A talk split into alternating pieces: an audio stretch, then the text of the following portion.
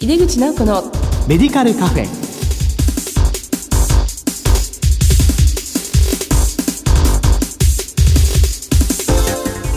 こんばんは。帝京平成大学薬学部の井出口直子です。井出口直子のメディカルカフェ。この番組は医療を取り巻く人々が集い語らい情報発信をする場です。さて今月の特集テーマは地域密着のドラッグストアの取り組みですこの後ゲストにご登場いただきます。お楽しみに。入れ口直子のメディカルカフェ。この番組は武田手羽の提供でお送りします。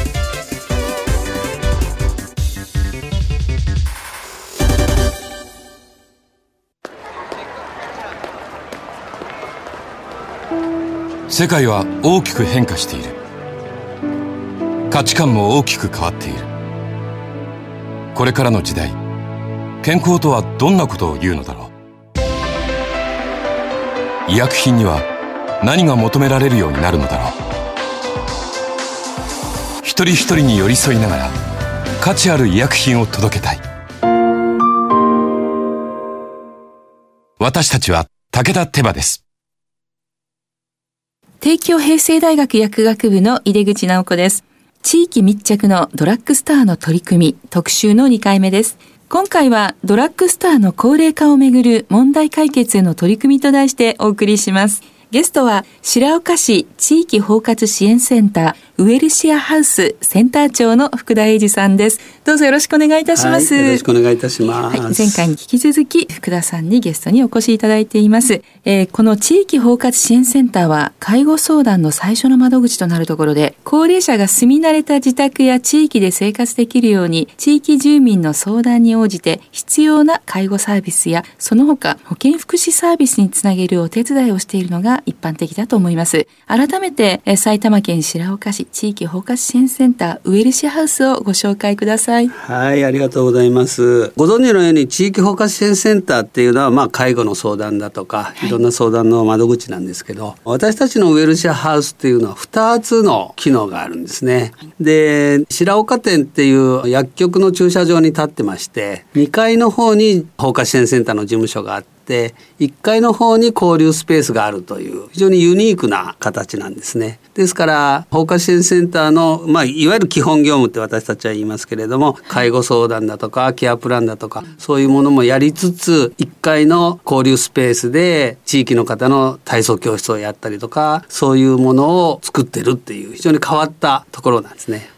やっぱりそのような2つの機能を持つ支援センターっていうのは全国でもあんまりないんですかね？ないですね。はい。そうですか。あの特にあの放火支援センターが私たちのようなお店の駐車場のところに立ってるっていうのはほぼないですね。それはない、はい、ような気が。はい。大、体、どこもいろんな施設の中にあるとか、あの役場の中にあるとかっていう形ですよね。ねはい。またこうイメージとして公的な機関がやるところだと思ってるところも多いと思うんですけども、ねはい、民間の企業が、ね、やっているというところもまた珍しいということですね。はい、まあ前回その交流スペースの話もお聞きしたんですけれども、高齢者の独居や老老介護、はい、それから認知症などの高齢化をめぐる問題は増加していますよね。はい、このウィルシアハウスはどのようにその問題解決に寄与されていらっしゃるんでしょうか？そうですね。このウェルシアハウスっていうののユニークさっていうのはやっぱお店の近くにあるっていうことなんですけれども、はい、なぜお店の近くに建てたかっていうとですね、やっぱりこれからのいわゆる少子高齢化ですね。で特に言われてるのは通院難民とか買い物難民とか、はい、あるいはお一人暮らしの人たちの栄養不良だとか、そういうことが言われてるわけですね。はい。でここら辺はですね医療とか介護だけでは解決ができないんですね。やっぱり暮らしの近くにそういうものがないといけないっていうことでこれはいわゆるドラッグストアの販売戦略ですね。やっぱりドラッグストアそのものも物から人への転換っていう時代を迎えてやっぱり医療とか介護だけではなくって、うん生活必需品生活商材そういったものも使いこなしながら、まあ、特にドラッグストアは薬剤師さんいますから、ええ。そういう相談業務も兼ねながらっていうことから作られているところですね。そうだったんですね。あドラッグストア、まあ、スタートはこう、かなり流通というイメージが強くて、ね。はい。まあ、安くて、たくさんの商品を広い売り場でという、はい。薄利多売というかね。そうですね。まあ、そうではなくて、まあ、この時代、まあ、物から人への転換の中に支えながらも共存していくっていう形ですね。そうですねあの先ほどおっしゃったようにいろんな問題を抱えてる人たちが相談をするっていうのはですね、やっぱドラッグストアみたいなところがあると逆に楽なんですね。そうですか。はい、例えば、はい婦人科の診療所に行くあるいは泌尿科の診療所に行くっていうと周りの人に見られちゃったら言いようがないじゃないですか。見られたくない。はい、ドラッグストアだと薬剤師さんのところに行こうと思っても買い物よっていうふうにごまかせが効きますしねそういった意味では相談をする人たちがはい後をつけられないっていう意味ではあるんですね。それは皆さん結構気にされるものなんですか？はい、やっぱりそれは気にしますよね。そうですか、はい。待ち受ける側としてはあまりそこに目があんまりいかないんですけどもそうですそうです。あの人はあそこに行ってたわよっていう、ねはい。それは嫌だっていう方も多いんですね、やっぱり人はね相談をするって簡単に言われてますけど、はい。相談はしにくいんですよね。なるほど、はい。やっぱりハードルが高いんですね、はい、ですからむしろ買い物のついでにみたいなところがある方が相談はしやすいんだろうと思いますね。まあ、ちょっと話それますけど緊急避妊薬の話ももともと産婦人科へのハードルが高いっていうところから、はい。そうですよね。まあ、日頃のケアがなかなかできない中に、まあ、緊急避妊薬だけの問題ではないってい。うね,、はいね。議論もありますもんね、はい。なるほど。だからこう駐車場に立ってるって非常に大事だということですね、それは非常に大きいと思いますね。あの本当に福田さんはいろんな事例を日々扱われていると思って、まあ、はい。あの秘密保持の部分もあるとは思うんですけども、い。まあ、いくつか具体的なそうです相談ね事例を教えていただけるとありがたいです。今コロナの時代ですので、ええ。コロナ関係の相談もやっぱりあるんですけれども、はい。つい先日あったのはやっぱり70代のええ。男性の方なんですけど、はい。やっぱだんだんだんだんもういわゆるステイホームをしすぎて、はい。意欲が落ちていくんですよね。でやっぱり夜中ちょっと気分が悪くなって救急車で行くんですけれども、ええどうもないって言われて返されちゃうんですよ。で本人としてはどうかあるんですよね。でも病気としてはどうもないんですよ。うんで結局そういうふうな人たちが相談に行くって言ってもどうもないって言われるのが分かってるから相談に行きにくいんですね。そうですね、はい、こういう人たちが気軽に相談ができるためのチャンネルっていうのを作らないといけないんですけど、はいそういうチャンネルが改まったところではなかなか難しいんですね。うんですから気軽に行ける場所からそういった人たちが訪れる場所にっていうふうに誘導しないと難しいんでそこら辺がウェルシアハウスはあまりにもその相談場所っていう感じがないもんですから、ええある意味では逆に地域の方たちが相談に来るということになりますね。はい。なるほど。その交流スペースにさまざまなイベントがあって、はい。参加した時にスタッフの方にそうです。ポロッと、はい。そこから大体そういうケースですね。多いですか、はい、体操教室に来たり、いろんなセミナーの後に、ちょっとすいません、相談にいいですか？っていう風な人たちが来るんですよ。なるほどまあそこが大事なんですけどね。大事ですね、はいまあ、地域の方にとってはもう本当に相談しやすいし気軽に行けるっていうそういうことですよね。はいまあ、。相談してみてご本人たちも重大さに気づくことも多いんじゃないですか、多いと思いますね。はい。まあ、先ほどのケースなんかも体の機能なんともないって言われちゃうと本当に困っちゃいますねそうなんですよね。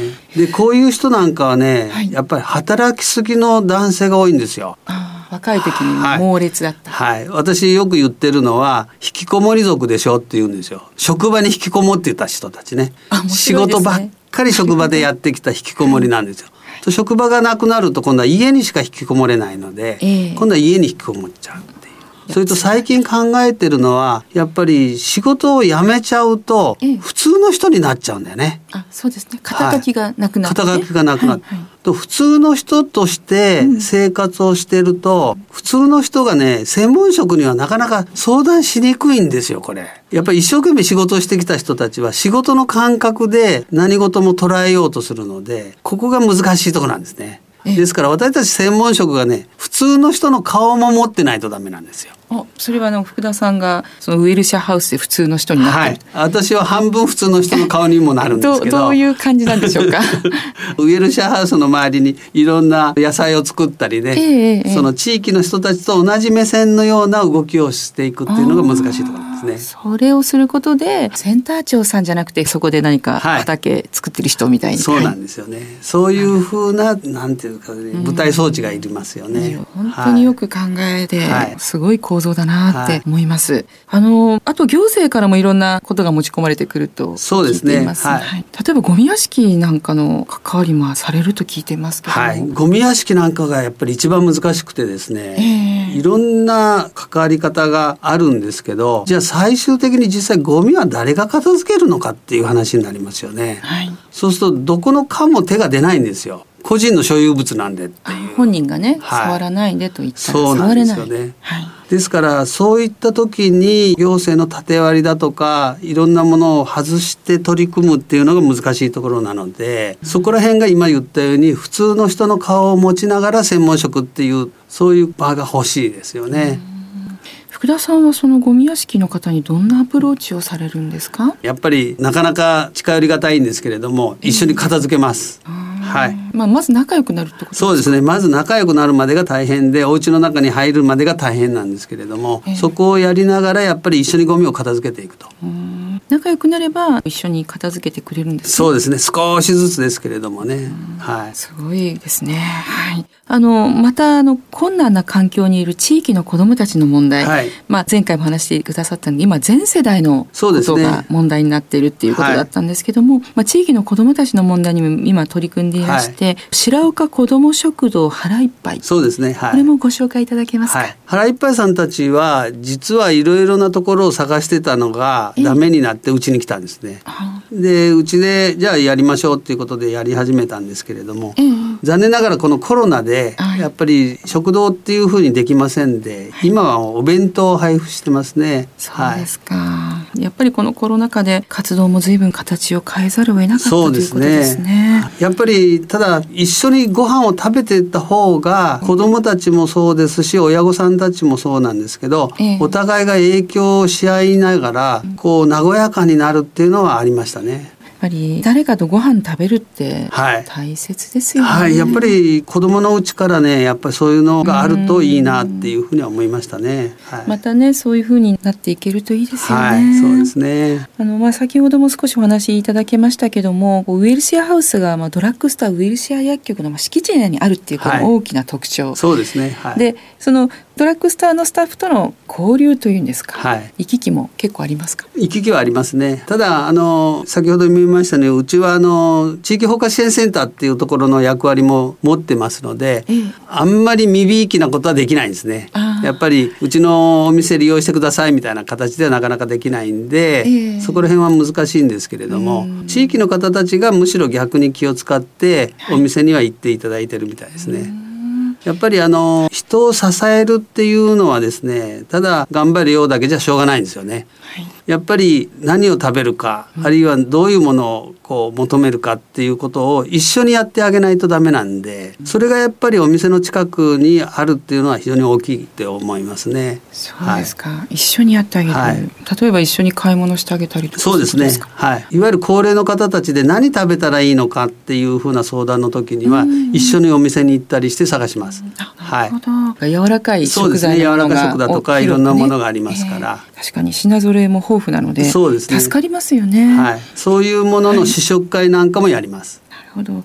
あの、このウェルシアハウスでは薬剤師の関与って言いますかね、まあ、はいスタッフには薬剤師いないっていうのは分かっているんですけども、はい。何か関与できるところがいっぱいあるような感じがするんですけど、ね。こういうところを関わってもらいたいというのがもし薬剤師さんはね、まあ介護に限らず医療の分野でもとても役割が大きいと思いますけれども、はい。私たちの高齢者の中で一番はやっぱりお薬ですよね。うん。はい、あのお薬が20もたくさん飲んでる高齢者っていっぱいいるんですけど、やっぱり先生が出してくれてるお薬ってねなかなか文句言えないんだよね。お年寄りってね。そうですよね。はい。うん。家に行くとたくさん残ってるっていうか、はい、でそういうのをやっぱり私たちは相談の中でお受けをするので、ええ。そういう時に薬剤師さんに相談しますねやっぱり。そうですね。はい、薬剤師が行って、まあ、それを整理したり。そうですね。整理していただくっていう、ね、はい、ある女性の場合は20個ぐらいのが6個ぐらいになりましたね。あ減ったんですね。はいかえって調子が良くなるんじゃないですか？はい、調子が良くなりますよね。そうですか。はい、まあ本来のこう薬剤師の仕事でもありますし。そうですよね。だからそれをこうウィルシアハウスに関わられている方で、もともとご自分のかかりつけの患者さんじゃない方でもそこで連携してね、そうですね。まあ、ちょっと訪問しに行くのは全然薬剤師行けますもんね。そうですそうです。でそこからその方の支援になったら本当にいいですよね。とってもいいですね。は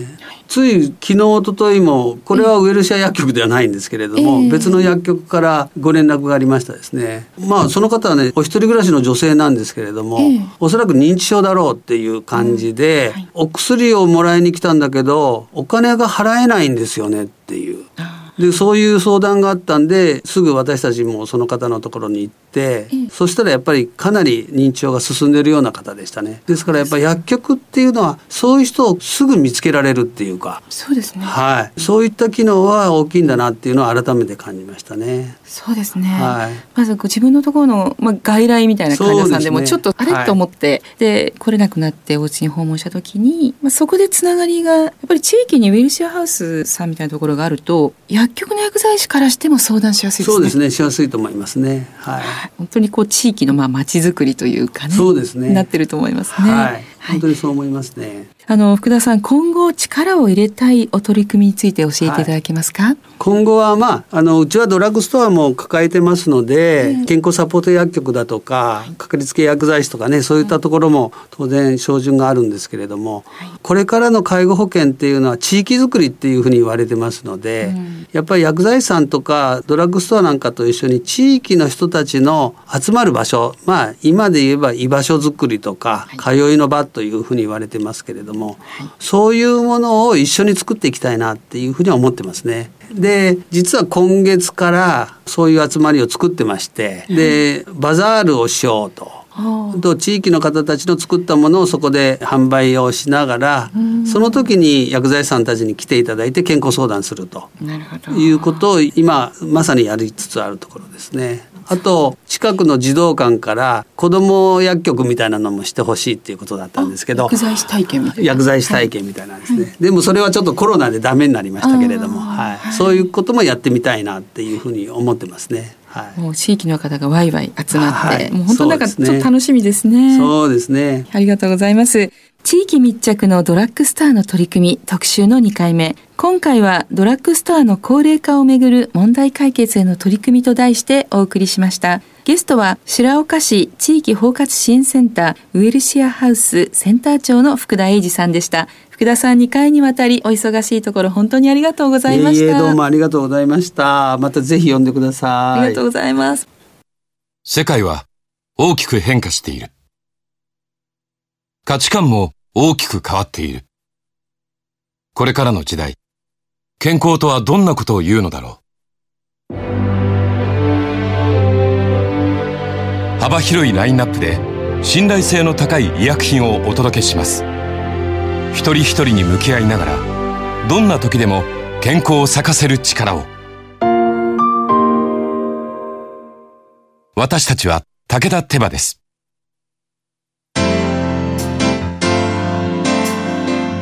井出口直子のメディカルカフェいかがでしたでしょうか？地域包括支援センターウェルシアハウスについて2回にわたってセンター長の福田さんからご紹介いただきました。お子さんからご高齢の方々まで地域の人々とのつながりを強くし問題解決に取り組んでいらっしゃる貴重なお話をお聞きしました。毎月第2第4木曜日夜11時30分から放送中の井出口直子のメディカルカフェ。次回は7月8日の放送です。それではまた帝京平成大学の井出口直子でした。井出口直子のメディカルカフェ。この番組は武田手羽の提供でお送りしました。